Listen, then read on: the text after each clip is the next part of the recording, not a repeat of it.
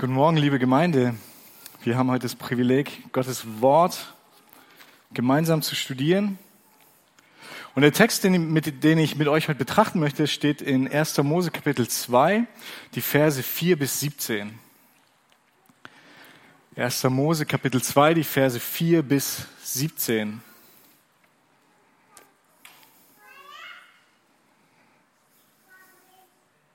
Und wenn wir die ersten den ersten Vers betrachten und die ersten Worte in diesem Vers, die lauten, dies ist die Geschichte des Himmels und der Erde. Das heißt, die ersten Worte, sie sind eine Einleitung. Die leiten eine, ja, eine epische Geschichte ein. Hier geht's um den Himmel und, den, und die Erde. Das heißt, es geht hier nicht um die Geschichte einer Person oder, oder einer Gruppe, eines, eines Volkes, sondern das ist die Geschichte des gesamten Kosmos. Das heißt, diese Geschichte umfasst das Leben aller Menschen. Sie betrifft alle Menschen. Sie betrifft auch dein Leben. Und diese Geschichte, diese Geschichte erklärt uns, woher der gesamte Himmel, woher die Erde kommen. Sie erklärt uns, dass es einen Gott gibt. Und sie erklärt uns auch, wie dieser Gott von seinem Charakter, von seinem Wesen ist. Und diese Geschichte erklärt uns auch, wer wir Menschen sind und vor allem das Wichtigste, in welcher Beziehung stehen wir zu diesem Gott. Und in diese Geschichte möchte ich heute mit euch eintauchen und die Fragen, wir, wir werden nicht die ganze Geschichte durchgehen können, weil es einfach zu viel, zu viel Text ist, aber die Frage, die wir uns heute stellen wollen, ist, wer ist Gott? Wer ist dieser Gott, der Himmel und Erde erschafft? Und wie ist dieser Gott? Und wie lernen wir diesen Gott kennen? Und wir werden Gott als einen guten Schöpfer kennenlernen. Und das sind, das, in diesem Satz stecken zwei Aspekte drin. Zum einen, Gott ist Schöpfer, das heißt, er ist mächtig, er hat Macht. Und zum anderen, er ist gut. Wir werden seine Güte betrachten. Und wir werden betrachten, warum das so wichtig ist, dass beides zusammenhängt. Und wenn du heute rausgehst und die Predigt vergisst, dann bitte behalt nur diesen Satz. Gott ist ein guter Schöpfer. Und bevor wir den Text lesen, würde ich euch nochmal bitten, dass wir kurz aufstehen. Ich möchte beten, bevor wir dann in den Text eintauchen. Vater, ich danke dir, dass wir dein Wort lesen dürfen, dass wir die Freiheit haben, dass wir, ja, dass jeder von uns zu Hause Bibeln haben darf, dass wir das in einer Sprache haben dürfen, die wir verstehen. Danke, dass du uns einfach so überreich beschenkt hast. Und ich bitte dich, dass du uns jetzt einfach Kraft und Ruhe schenkst, in dein Wort einzutauchen. Hilf uns, alles, was uns beschäftigt, die Alltagssorgen, Gedanken zur Seite zu legen und uns voll und ganz auf dein Wort zu konzentrieren. Schenk uns Kraft, schenk uns Schenk uns Weisheit, dein Wort zu verstehen und verändere uns durch dein Wort. Amen.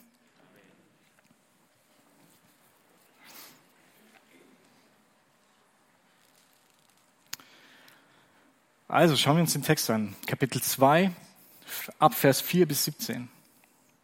Dies ist die Geschichte des Himmels und der Erde, als sie geschaffen wurden, zu der Zeit, als Gott der Herr Erde und Himmel machte. Es war aber noch kein Strauch des Feldes gewachsen auf der Erde, noch irgendein Kraut auf dem Feld, denn Gott hat es noch nicht regnen lassen auf der Erde und es war kein Mensch da, um das Land zu bebauen. Aber ein Dunst stieg beständig von der Erde und bewässerte die ganze Erdoberfläche. Da, da bildete Gott der Herr den Menschen, Staub von der Erde und blies den Odem des Lebens in seine Nase und so wurde der Mensch eine lebendige Seele. Und Gott, der Herr, pflanzte einen Garten in Eden im Osten und setzte den Menschen dorthin, den er gemacht hatte. Und Gott, der Herr, ließ allerlei Bäume aus der Erde hervorsprießen, lieblich anzusehen und gut zur Nahrung. Und auch den Baum des Lebens mitten im Garten und den Baum der Erkenntnis des Guten und Bösen. Es ging aber ein Strom aus von Eden, um den Garten zu bewässern. Von dort aber teilte er sich und wurde zu vier Hauptströmen. Der erste heißt Pison, das ist der, welcher das ganze Land Havila umfließt, wo das Gold ist. Und das Gold dieses Landes ist gut. Dort kommt auch das Bedolachharz vor und der Edelstein Onyx. Der zweite Strom heißt Gihon. Das ist der, welcher das ganze Land Kusch umfließt. Der dritte Strom heißt Tigris. Das ist der, welcher östlich von Asur fließt. Der vierte Strom ist Euphrat. Und Gott der Herr nahm den Menschen und setzte ihn in den Garten Eden, damit er ihn bebaue und bewahre. Und Gott der Herr gebot den Menschen und sprach, von jedem Baum des Gartens darfst du nach Belieben essen, aber von dem Baum der Erkenntnis des Guten und des Bösen sollst du nicht essen. Denn an dem Tag, da du davon isst, musst du gewisslich sterben.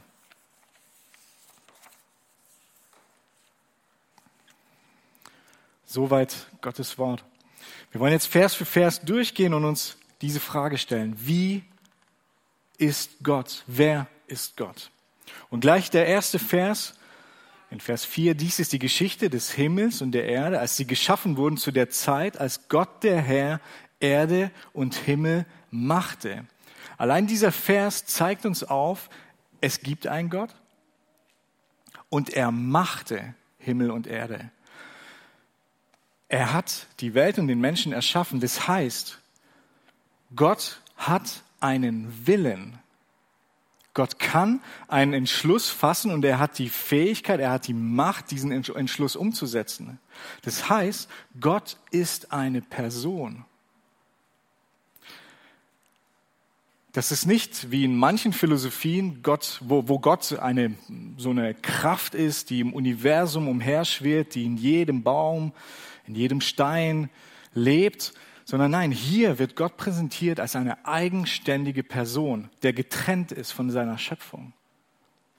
Er hat, er hat Willen, er hat Macht, er fasst einen Entschluss und er setzt diesen Entschluss um. Und wir Menschen, die Erde, wir entspringen seinem Entschluss, wir entspringen seinem Willen. Das heißt, wir sind kein Zufall. Wir sind von Gott gewollt. Und das nächste, was uns hier auffällt, ist, dass Gott als Gott der Herr angesprochen wird. Und im Hebräischen, im Deutschen überliest man das vielleicht, aber wenn man sich mit dem hebräischen Urtext beschäftigt, dann liest man hier zwei Worte, die Gott beschreiben. Und es, das lautet, ähm, die Worte lauten Yahweh und Elohim. Also Gott der Herr, Yahweh, Elohim.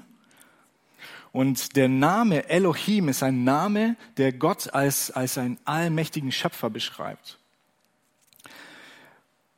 Wer diesen Namen ausspricht, der beschreibt oder der spricht eben von Gottes Macht.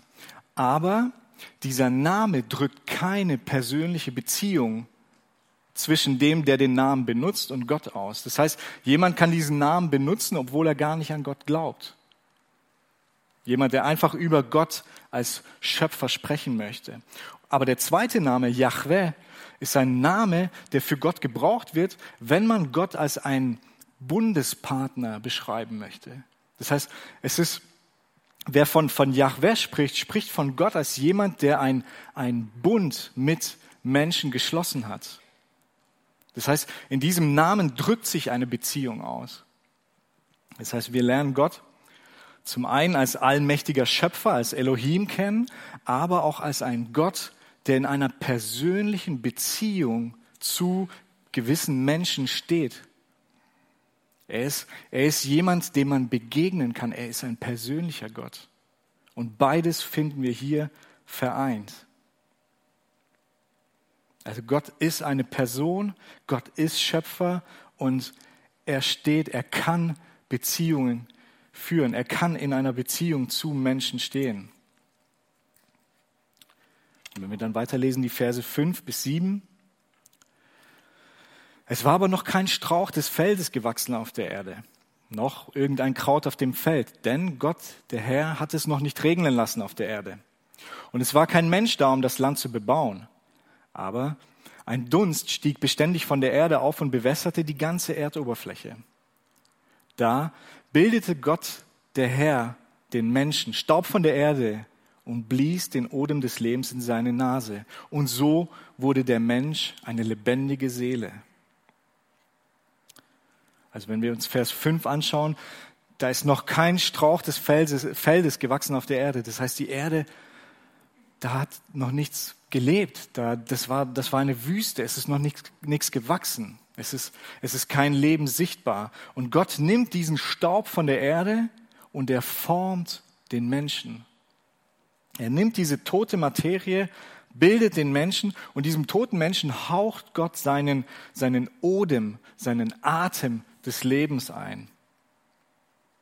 Und es zeigt uns, der Mensch ist nicht wie Gott.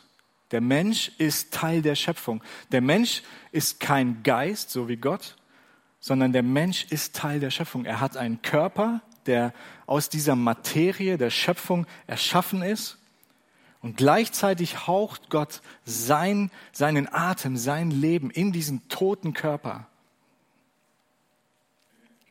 Das heißt, der Mensch kann sich das Leben nicht selbst geben. Das Leben ist auch nicht zufällig in diesem toten Körper entstanden und auf einmal steht er auf, sondern Gott hat dem Menschen, diesem toten Körper, hat Gott das Leben geschenkt. In einem, in einem besonderen Akt, in einem besonderen Schritt schenkt Gott dem Menschen das Leben. Gott hat den Menschen gewollt, er hat ihn erschaffen und er hat ihm das Leben geschenkt. Gott ist ein Gott, der Leben schenkt. Und wir lesen weiter in Vers 8 und 9. Und Gott der Herr pflanzte einen Garten in Eden im Osten und setzte in den Menschen dorthin, den er gemacht hatte. Und Gott der Herr ließ allerlei Bäume aus der Erde hervorsprießen, lieblich anzusehen und gut zur Nahrung. Und auch den Baum des Lebens mitten im Garten und den Baum der Erkenntnis des Guten und Bösen. Also wir haben in Vers 5 gerade eben noch gelesen, es ist noch kein Strauch gewachsen auf der Erde. Und jetzt lesen wir, dass Gott einen Garten erschafft, einen Garten anpflanzt in Eden. Und dieser Ort, dieses Wort Eden bedeutet Lust, bedeutet Wonne. Also ein, offensichtlich ein schöner Ort. Und an diesem Ort, mitten, also mitten in der Wüste, pflanzt Gott einen Garten mit wundervollen Bäumen und wir lesen, diese Bäume sind lieblich anzusehen. Also diese Bäume sind voller Schönheit, voller, voller Leben, voll. Und wir lesen, sie sind gut zur Nahrung. Also sie sind nicht nur schön anzuschauen, sie sind nicht nur Deko, sondern sie sind auch praktisch. Sie sind gut zur Nahrung. Und anschließend nimmt Gott den Menschen und setzt ihn in diesen Garten hinein. Und hier, hier wird der Mensch voll versorgt. Wir lesen ähm, in Kapitel 3, Vers 8, lesen wir, dass Gott selber in diesem Garten anwesend ist. Er wandelt durch diesen Garten. Das heißt, der Mensch kann hier bei Gott zur Ruhe kommen. Er kann in, er kann Gott begegnen. Er kann die Beziehung zu ihm genießen. Gott selbst ist anwesend in diesem Garten. Und dann lesen wir noch von zwei weiteren Bäumen. Wir lesen vom Baum des Lebens und vom Baum der Erkenntnis des Guten und des Bösen.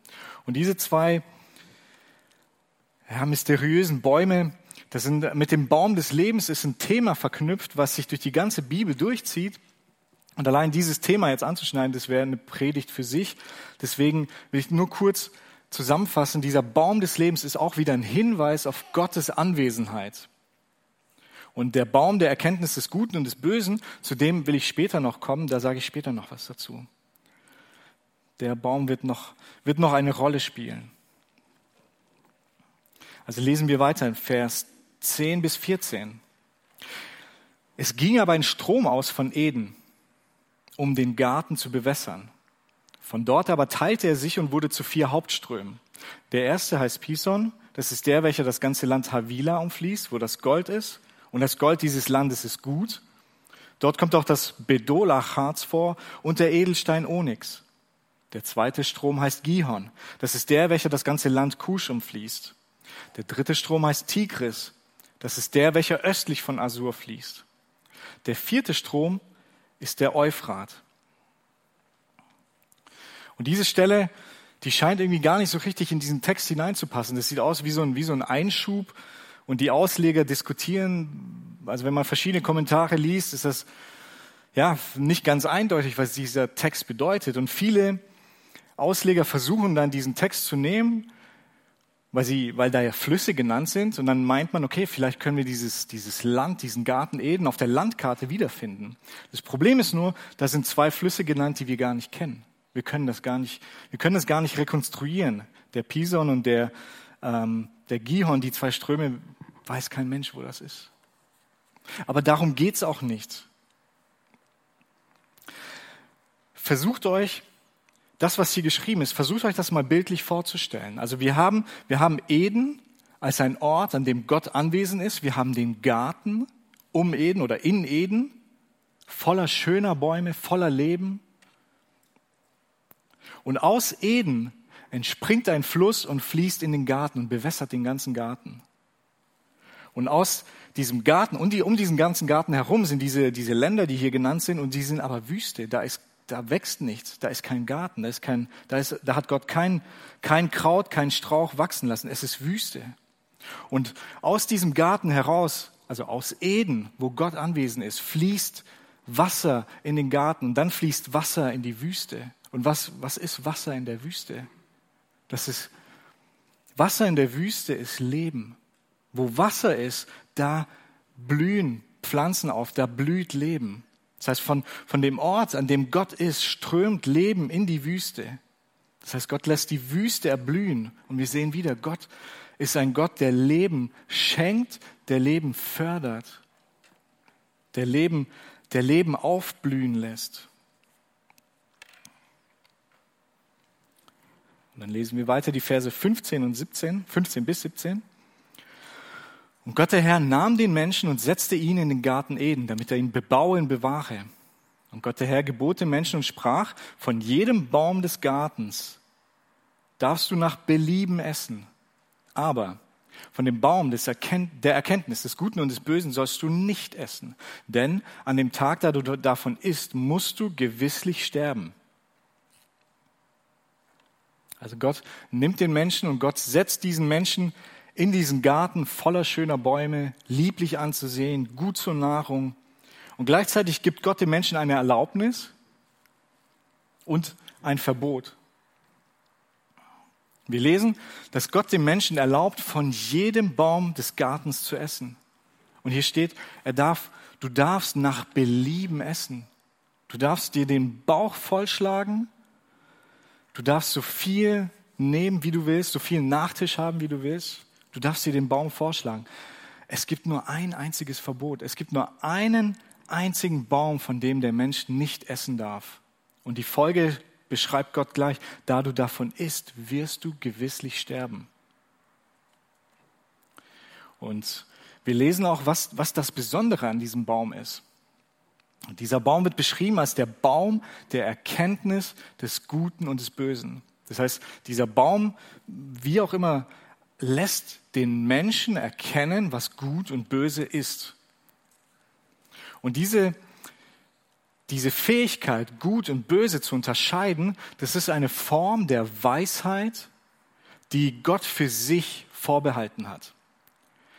Gott wollte, dass der Mensch ihm vertraut, dass der Mensch nicht selbst entscheidet, was gut und böse ist, sondern der Mensch sollte im Vertrauen zu Gott leben und sollte zu Gott kommen und fragen, Gott, sag du mir, was ist gut, was ist böse, was soll ich tun, was soll ich nicht tun. Der Mensch sollte im Vertrauen zu Gott leben. Und Gott hat sich diese, diese Weisheit für sich vorbehalten. Und der Mensch würde sein Vertrauen dann zu Gott ausdrücken, indem er gehorsam ist, indem er, indem er sich an Gottes Gesetz hält, indem er sich an dieses Verbot hält und nicht von dem Baum ist, zeigt er, Gott, ich vertraue dir du bist gut, dein Wort ist gut, dein Wort ist wahr, ich vertraue dir, dass du gut bist. Und wenn der Mensch sich eben nicht an dieses Gesetz hält, dann zeigt er, Gott, ich vertraue dir nicht. Ich glaube, dass du mich belügst oder ich glaube, dass du nicht mein Bestes im Sinn hast. Und wenn der Mensch, können wir, können wir von einer Beziehung sprechen, wenn kein Vertrauen da ist? Kann man das als Beziehung bezeichnen? Wenn der Mensch, also selbst wenn wir Menschen untereinander, wenn wir kein Vertrauen zueinander haben, können wir dann überhaupt von Beziehung sprechen? Und wenn der Mensch Gott misstraut, bin ich der Meinung, hat der Mensch auch keine Beziehung zu Gott. Dann können wir eben nicht von einer Beziehung sprechen. Und wir haben Gott, wir haben Gott kennengelernt als ein Gott, der Leben gibt, der Leben schenkt, der Leben fördert. Und wenn Gott, wenn der Mensch sich von diesem Gott des Lebens trennt, was ist dann die Folge? Wenn wir getrennt sind vom Leben, von dem, der uns Leben gibt, dann ist die Folge, die, die logische Folge ist der Tod. Ohne Leben folgt der Tod. Gott, Gott ist Leben und ohne Gott ist kein Leben. Und wenn wir das Kapitel 3 lesen würden, dann würden wir auch sehen, dass der Mensch letztlich diesen Weg auch beschritten hat. Er hat Gott misstraut. Und seitdem leben wir in der Welt so, wie wir sie kennen. Seitdem hat der Tod Einzug gehalten. Der Mensch hat sich über Gott erhebt und er hat geglaubt, dass er besser weiß, was gut und böse ist. Aber wenn wir, wir kennen uns selbst, wenn wir uns selber betrachten, wenn wir in die Geschichte zurückschauen, wie, wie gut ist denn der Mensch darin, festzulegen, was ist gut und was ist böse? Wir sehen, gerade wenn wir in die Geschichte schauen, jede Generation, selbst, selbst jede Kultur legt die Grenze zwischen gut und böse neu fest. Und was heute, was heute abscheulich ist, ist morgen normal oder, oder sogar als gut, vortrefflich, lobenswert wird es dann angesehen. Aber das kann doch kein Maßstab sein. Was für den einen gilt, für den anderen nicht. Das kann, das kann kein Maßstab sein. Und nur Gott, weil Gott über dem Menschen steht, als Schöpfer, kann er verbindlich für alle festlegen, was gut und böse ist, kann er verbindlich festlegen, was Wahrheit ist.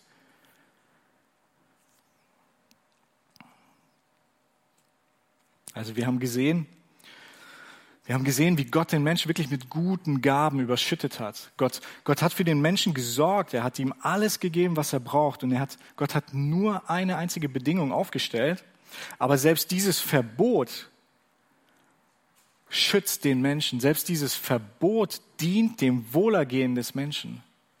Wir haben, wir haben Gott in allem als guten Gott kennengelernt, wenn wir den Text durchgehen. Gott hat Leben geschenkt, er hat Leben gefördert, er hat dem Menschen überschüttet mit guten Gaben. Also warum sollten wir Gott misstrauen? Also dieses Verbot, diese, selbst, selbst dieses Verbot dient unserem Leben, dient unserem Schutz vor uns selbst. Gott ist wirklich gut. Und ich will mit euch wir sind jetzt durch den Text gegangen. Ich will mit euch noch zwei Alternativen betrachten, weil manchmal ist es ja so, wenn man, man lernt erst etwas wirklich zu schätzen, wenn man es nicht mehr hat. Deswegen will ich mit euch zwei Alternativen betrachten, die uns die Welt bietet als, als Schöpfungsgeschichte, sag ich mal. Weil es gibt ja verschiedene Philosophien und Religionen und jeder hat so ihren, ihre Vorstellung, warum der Mensch lebt, wie der Mensch ähm, erschaffen wurde und warum es Gott gibt. Und wenn wir zum Beispiel, also wenn wir in der Geschichte bleiben, wenn wir im antiken Babylon zum Beispiel die Schöpfungsgeschichte betrachten, da gab es einen Obergott, da gab es Marduk und die anderen Götter haben gegen Marduk rebelliert. Und Marduk tötet die Anführerin dieser Rebellion, er tötet die Göttin Tiamat und danach nimmt er ihren Körper und zerteilt den Körper. Und daraus schafft er die Erde und den Himmel. Und danach tötet dieser Marduk, tötet dann den, einen anderen Gott, den Kingu, und aus seinem Blut macht er den Menschen. Und diese Menschen sollen nun als Sklaven der Götter leben und sie sollen für die Götter arbeiten. Das heißt, diese, diese Schöpfungsgeschichte aus dem antiken Babylon, was, was sehen wir von Anfang an? Wir sehen, wir sehen Krieg, wir sehen Rebellion, wir sehen Mord, wir sehen Gewalt, und wofür ist der Mensch da? Nur als Sklave. Nur als Sklave. Und dann fragen wir uns, okay, ist das, ist das ein vertrauenswürdiger Gott? Ist das ein Gott, den man, den man als gut, als gütig bezeichnen kann? Also die Schöpfungsgeschichte ist ganz anders. Der Gott, der hier beschrieben wird in, der, in 1. Mose, ist ganz anders. Und wenn wir uns zum Beispiel die, die modernen Philosophien heute anschauen, weil heute glaubt kein Mensch an Götter. Aber was ist denn, was ist denn heute vorherrschend? Heute, ich würde behaupten, heute ist bei den meisten Menschen ist der Naturalismus vorherrschend. Das heißt, alles ist durch die Natur selbst, durch sich selbst entstanden und für sich selbst entstanden. Das heißt, es braucht keinen Gott. Leben ist durch Zufall entstanden und Tod gehört dazu. Tod ist keine Tragödie. Tod ist normal. Du bist nur durch Zufall hier. Du bist weder gewollt, noch hast du irgendeinen Sinn. Es macht keinen es macht keinen Unterschied, ob du da bist oder nicht. In dieser Welt ist das völlig egal. Und es gibt auch keine, es gibt keine höhere Moral, auf die du dich berufen kannst, sondern die Moral wird bestimmt durch den, durch den Stärksten in der Gruppe. Der legt fest, was gut und was böse ist. Und wenn irgendwann ein Stärkerer kommt und sagt, hey, ich löse dich ab und ich sehe das ganz anders, dann haben wir einfach eine neue Moral. Und es gibt, wenn dir selber Leid zustößt oder Ungerechtigkeit und du forderst, du, du, du wünschst dir Gerechtigkeit, du forderst Gerechtigkeit, aber die gibt es für dich nicht. Weil auf wen willst du dich berufen? Auf, auf Gott, auf eine höhere Moral, auf eine höhere Gewalt? Die gibt es nicht. Es ist einfach Pech. Es ist einfach Unglück, dein eigenes Problem. Und Mitleid, wofür? Es gehört dazu. Und wie anders ist dieser Gott, der uns in der Bibel präsentiert wird. Er schafft, er schafft eine Welt des Friedens, er schafft eine Welt voller Schönheit, voller Fülle, voller Leben. Gott ist ein Gott des Lebens. Und er hat sich, er hat die Schöpfung nicht sich selbst überlassen, sondern wir lesen, dass er sie zum Aufblühen gebracht hat. Gott ist ein Gott des Lebens und der Tod und Leid hat in dieser Schöpfung keinen Platz. Das ist von Gott nicht gewollt. Das heißt, wir lernen, wir lernen Gott als einen mächtigen, als einen guten Schöpfer kennen. Und an dieser Wahrheit festzuhalten ist besonders wichtig, gerade wenn uns Leid zustößt, gerade wenn Tragödien unser Leben treffen oder Krisen uns uns aus der Bahn werfen. Gerade dann ist es wichtig, an dieser, an dieser Wahrheit festzuhalten, dass Gott ein guter Schöpfer ist, von Anfang an. Wenn wir wissen, dass Gott mächtig ist, dann gibt uns das Hoffnung, weil wir wissen, dass selbst in Krisen oder selbst in dunklen Zeiten hat Gott immer noch die Kontrolle über unser Leben. Wenn Gott es schafft, den gesamten Kosmos zu, zu errichten, der gesamte Kosmos, der so unvorstellbar komplex ist, voller, voller Naturgesetze, die wir noch gar nicht erforscht haben, wo wir so schnell an unsere Grenzen kommen und für Gott, er hat das erschaffen. Glauben wir dann wirklich, wenn Gott dieses Universum hält, dass er es nicht schafft, unser Leben zu halten? Dass, dass unser Leben außerhalb seiner Kontrolle ist?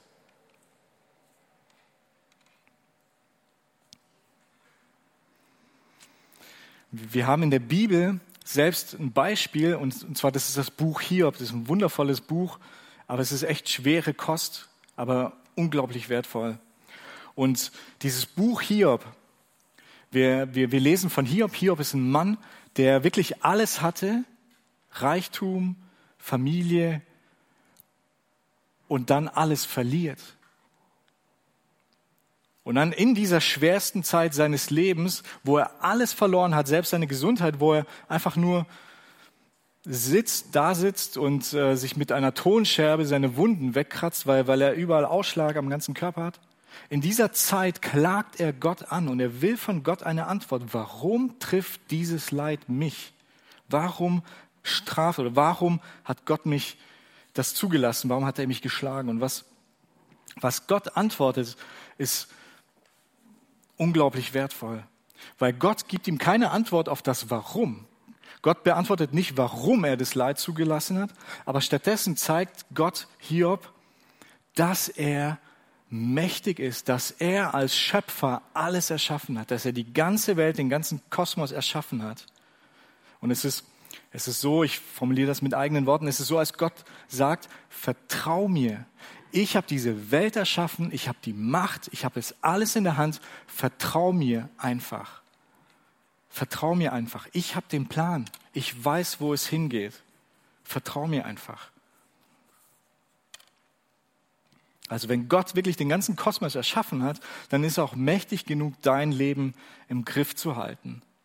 Und wenn du, wenn du denkst, alles zerfällt, Job, Familie, deine Sicherheiten, auf die du gebaut hast, dein, dein Ansehen, wenn das alles zerfällt, dann darfst du trotzdem wissen, Gott zerfällt nicht, sondern Gott hält dein Leben immer noch. Gott hält dich immer noch, weil er mächtig ist. Und zu wissen, dass Gott von Anfang an gut ist und dass Gott sich um den Menschen kümmert und alles getan hat, damit es dem Menschen gut geht, das gibt uns ebenfalls Hoffnung. Weil wir wissen von Anfang an, das Böse hat bei Gott keinen Platz gehabt. Und das Böse und das Unrecht, das Leid in dieser Welt ist die Folge davon, dass der Mensch sich von Gott abgewendet hat und nicht Gott vom Menschen. Der Mensch hat Gott verlassen die Quelle seines Lebens. Der, den, der ihm das Leben geschenkt hat, hat der Mensch verlassen. Und natürlich, ohne das Leben, ohne den, der Leben schenkt, ist der Mensch dem Tod unterworfen. Und Gott wird manchmal vorgeworfen von Menschen, ja, wenn Gott das Böse zulässt, dann, dann will ich nicht an ihn glauben.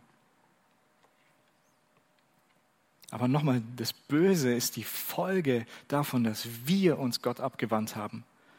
Und wir Christen, wir würden das vielleicht nicht so formulieren. Wir würden uns vielleicht nicht von Gott absagen, wenn uns was Schlimmes passiert. Aber wir würden vielleicht anfangen, an Gott zu zweifeln. Wir würden uns vielleicht fragen, ja, bringt das überhaupt was zu beten? Ich glaube, Gott hört mich nicht. Der ist wahrscheinlich beschäftigt mit wichtigeren Dingen. Ich bin ihm nicht wichtig genug. Wir fangen an, an Gott zu zweifeln. Aber wenn wir Gott wirklich kennenlernen, dann sehen wir, er ist ein guter Gott, der sich um den Menschen kümmert. Und wir lesen, wenn wir die Bibel weiterlesen würden, wir sehen, Gott ist wirklich derjenige, der aktiv gegen das Leid und gegen das Böse etwas getan hat. Er hat es vielleicht nicht so getan, wie wir es uns vorgestellt haben oder wie wir es gerne hätten. Aber das größte Problem des Menschen ist diese Trennung von Gott. Und diese Trennung hat Gott überwunden. Er hat seinen eigenen Sohn gesandt, Jesus, um uns aus der Macht dieses Todes zu befreien und zurück in die Beziehung, in die Freiheit zu Gott zu führen. Das heißt, Gott hat aktiv selbst unser größtes Problem gelöst und die, das ist die Trennung von ihm, die Trennung vom Leben. Das heißt, wir dürfen wieder Gottes Kinder genannt werden. Und wir dürfen auch sehen, wie Gott seine Kinder jetzt hier in dieser Welt durch das Leid durchträgt. Vielleicht, nochmal, vielleicht nicht so, wie du dir das gerne vorstellst. Du wünschst dir vielleicht Erlösung vom Leid, vom Leid, aber Gott hat einen anderen Plan, der viel größer ist, den du vielleicht nicht siehst. Und das lesen wir gerade in Biografien von, von, von Christen, die viel Leid erlebt haben. Und wir dürfen dann Berichte lesen, wie diese Menschen selbst in ihren dunkelsten Stunden überschüttet werden mit Gnade, mit, mit göttlichem Frieden und wirklich mit Freiheit, mit Freiheit von Angst, dem Tod zu begegnen oder, oder Krankheit zu begegnen. Wir sehen, es gibt so viele Biografien, wie, wie Gott seine Kinder durchträgt im Leid. Und wir dürfen auch eine wunderbare Hoffnung haben, weil Gott versprochen hat, diese Erde neu zu schaffen. Er hat versprochen, am Ende dieser Welt für uns eine Heimat vorzubereiten, in der wirklich vollkommene Heilung auf uns wartet, in der er alle Tränen abwischen wird. Und das möchte ich mit euch lesen. Lasst uns Offenbarung Kapitel 21 aufschlagen. Offenbarung Kapitel 21, das ist das letzte Buch der Bibel, das vorletzte Kapitel.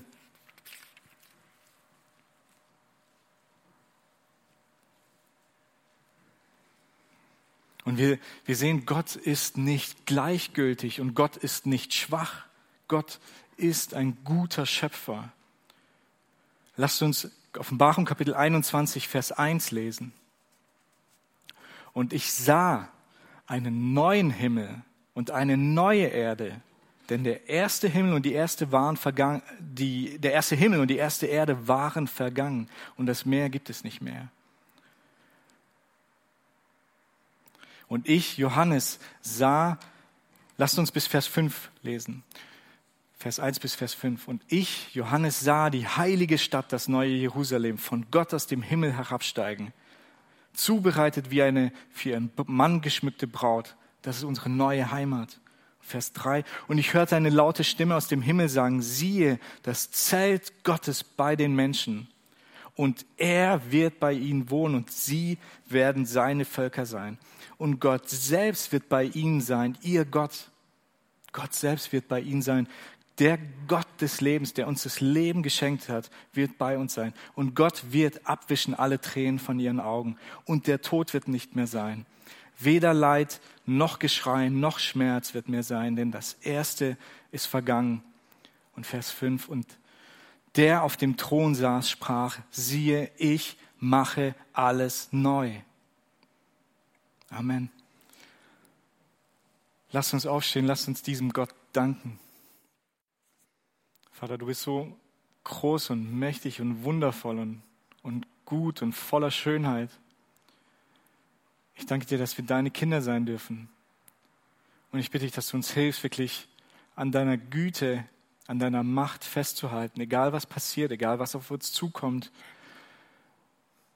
wirklich mit Freuden auf dich zu sehen und danke auch für die wundervolle Hoffnung, die wir haben dürfen, dass du eines Tages alles neu machen wirst. Danke dir dafür. Amen.